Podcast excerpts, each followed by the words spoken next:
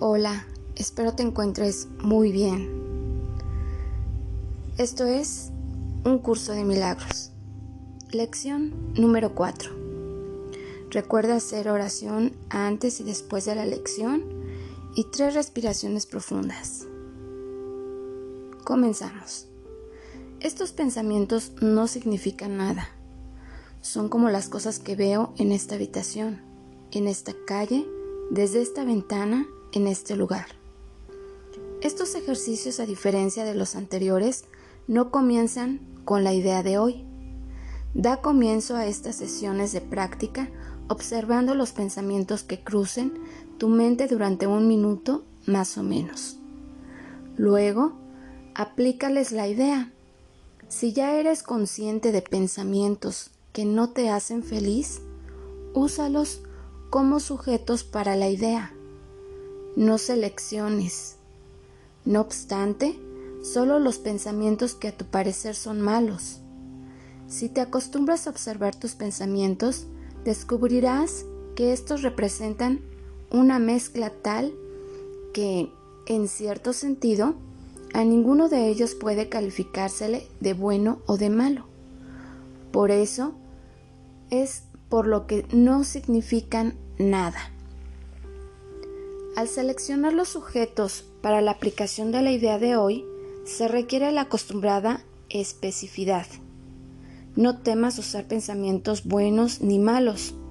Ninguno de ellos constituye tus pensamientos reales, los cuales se encuentran ocultos tras ellos. Los buenos no son sino sombras de lo que está más allá, y las sombras dificultan la visión. Los malos son obstáculo para la visión y por lo tanto te impiden ver. No te interesan ni unos ni otros. Este es un ejercicio importante y se repetirá de vez en cuando de forma ligeramente distinta. Nuestra meta es entrenarte en los primeros pasos hacia el objetivo de poder separar lo que no tiene significado de lo que sí lo tiene representa el primer esfuerzo en el objetivo a, lo a largo plazo de aprender a ver lo que carece de significado, se encuentra fuera de ti y lo significativo dentro. Es también el comienzo del entrenamiento que, le que te permitirá a tu mente distinguir entre lo que es lo mismo y lo que es diferente. Al usar tus pensamientos como sujetos para la aplicación de la idea de hoy, identifica uno de ellos por la figura o acontecimiento central que tenga. Por ejemplo, este pensamiento acerca de no significa nada. Es como las cosas que veo en esta habitación, en esta calle, etc. Puedes aplicar la idea a sí mismo a cualquier pensamiento en particular que reconozcas que es perjudicial. Esta práctica es útil, pero no sustituye al procedimiento de selección más al azar que debe seguirse al llevar a cabo los ejercicios. En cualquier caso, no examines tu mente por más de un minuto aún no tienes suficiente experiencia como para poder evitar la tendencia a preocuparte innecesariamente. Además, puesto que estos ejercicios son los primeros de su índole, tal vez te resulte especialmente difícil suspender todo juicio en conexión con tus pensamientos. No repitas los ejercicios más de tres o cuatro veces al día. Volveremos a ellos más adelante. ¿Qué me enseña esta importante lección? con la lección 4 aborda por primera vez de una manera directa el papel estelar protagonizado por el pensamiento. A lo largo del curso aprenderemos que todo pensamiento produce forma en algún nivel. Aprendemos igualmente que la mente es muy poderosa y jamás pierde su fuerza creativa. Nunca duerme, está creando continuamente.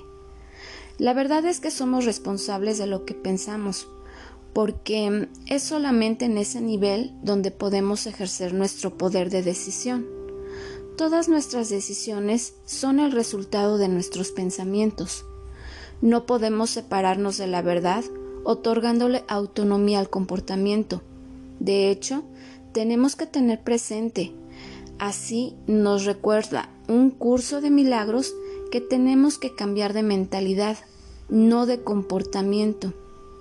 Y eso es cuestión de que estemos dispuestos a hacerlo. No necesitamos orientación alguna, excepto a nivel mental. La corrección debe de llevarse a cabo únicamente en el nivel en el que es posible el cambio. El cambio no tiene ningún sentido en el nivel de los síntomas donde no puede producir resultados.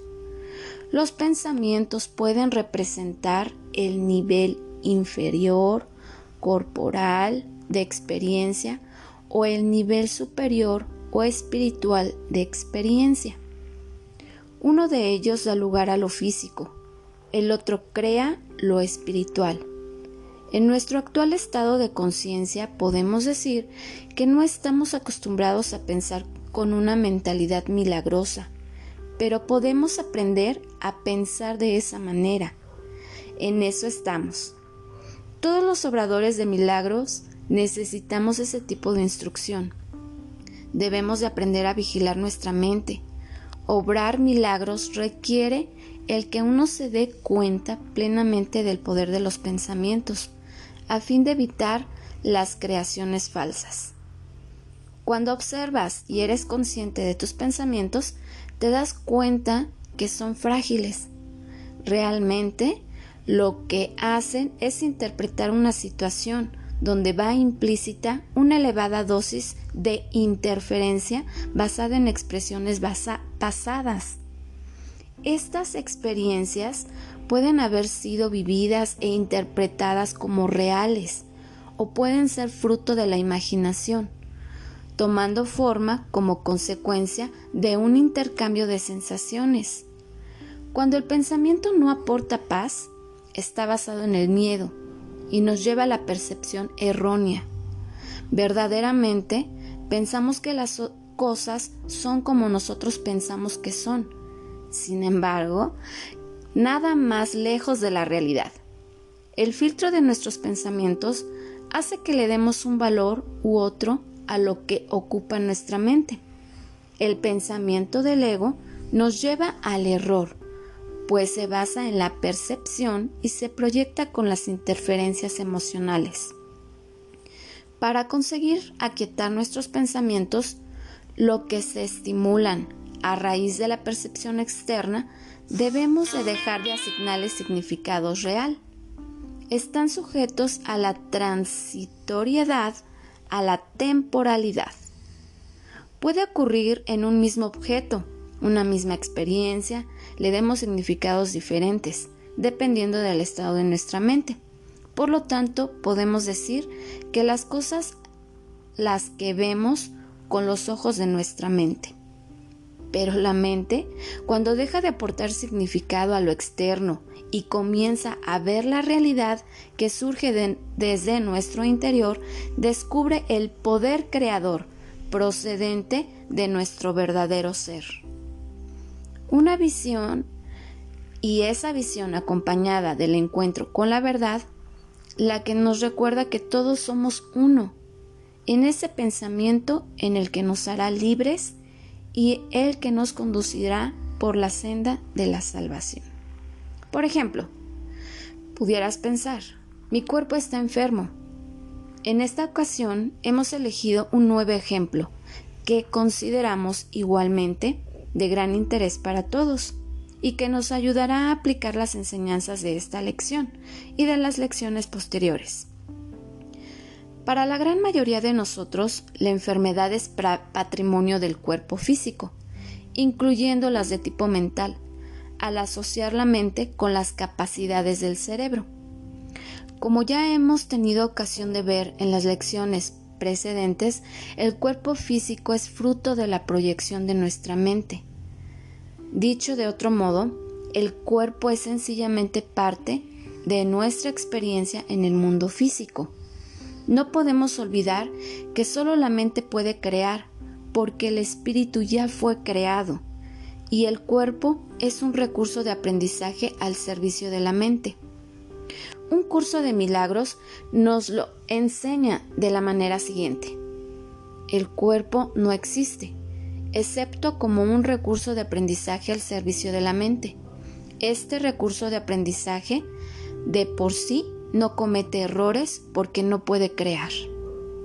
Por lo tanto, cuando nuestros pensamientos observan la creencia en la enfermedad del cuerpo, en realidad están dando vida a una creencia errónea se trata de un pensamiento falso. Y cuando esto ocurre, el cuerpo solo puede actuar equivocadamente cuando está respondiendo a un pensamiento falso. El cuerpo no puede crear y la creencia de que puede, error básico, da lugar a los todos los síntomas físicos que eh, puedas generar. Pongamos en uso la lección de hoy y al observar el pensamiento de la enfermedad del cuerpo, digamos que no significa nada, pues el verdadero significado no se encuentra en lo externo, sino en lo interno, en el nivel creativo, en nuestra mente. Es ahí donde debemos buscar el nivel de corrección. Lo dejamos ahí, pues este tema será desarrollado a lo largo de las lecciones de una manera más amplia que nuestra mente sea recta y su experiencia corporal sana. De manera personal, haz una reflexión. ¿Cuál crees que es la causa del dolor físico? Bendiciones.